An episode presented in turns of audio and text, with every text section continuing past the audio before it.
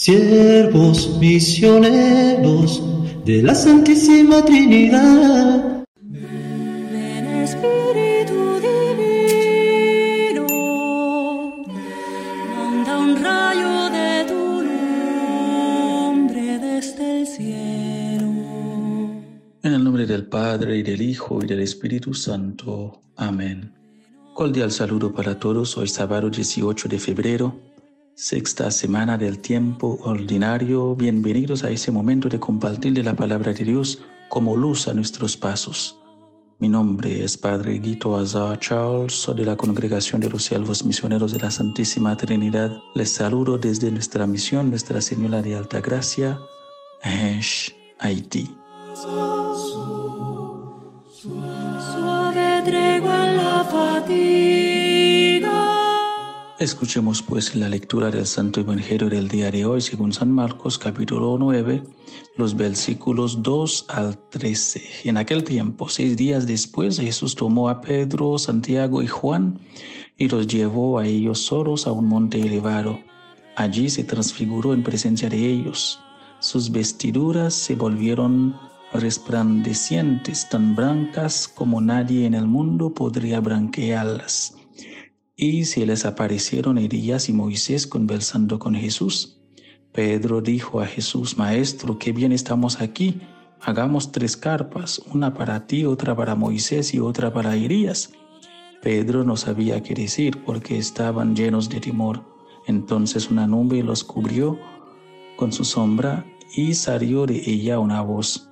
Este es mi hijo muy querido, escúchenlo. De pronto miraron a su alrededor y no vieron a nadie sino a Jesús solo con ellos. Mientras bajaban del monte, Jesús les prohibió contar lo que habían visto hasta que el Hijo del Hombre resucitara de entre los muertos. Ellos cumplieron esta orden, pero se preguntaban qué significaría resucitar de entre los muertos. Y le hicieron esa pregunta. ¿Por qué dicen los escribas que antes debe venir Elías? Jesús les respondió, sí, Elías debe venir antes para restablecer el orden en todo. Pero no dice la escritura que el Hijo del Hombre debe sufrir mucho y ser despreciado. Les aseguro que Elías ya ha venido e hicieron con él lo que quisieron, como estaba escrito. Palabra del Señor.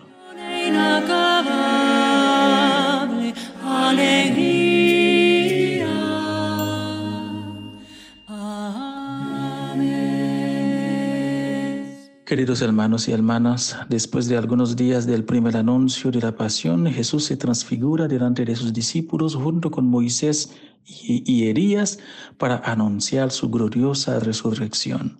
Moisés representa la ley y Elías los profetas, ambos sintetizan el Antiguo Testamento.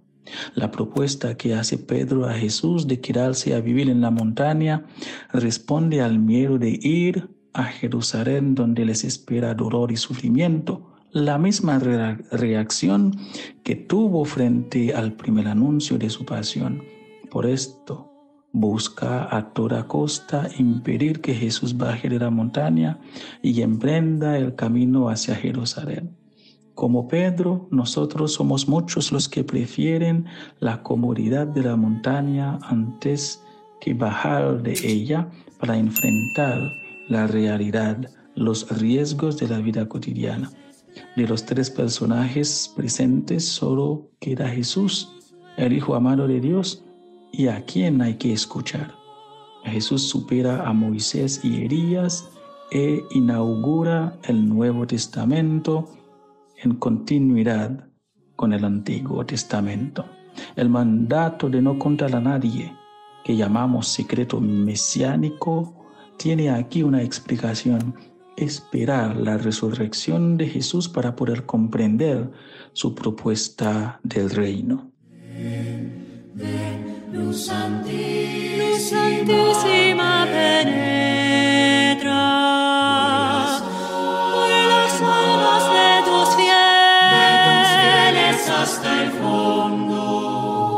Los primeros discípulos de Jesús no entendían completamente la propuesta del reino Y sus vidas, sus experiencias nos deben ayudar para confirmarnos en la fe y mantenernos firmes en el seguimiento de Cristo, para no buscar en quedarnos en la comodidad de la montaña por miedo y cobardía.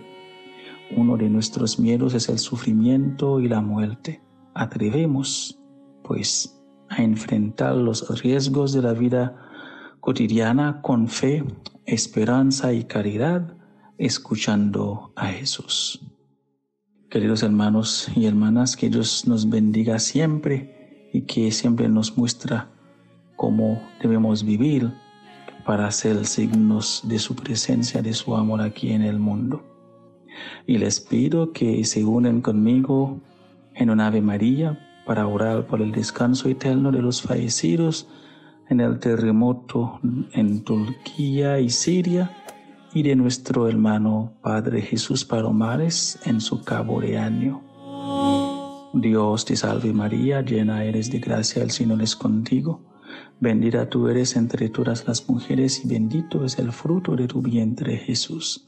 Santa María, Madre de Dios, ruega por nosotros pecadores, ahora y en la hora de nuestra muerte. Amén. Gloria al Padre y al Hijo y al Espíritu Santo, como era en el principio, ahora y siempre, por los siglos de los siglos. Amén.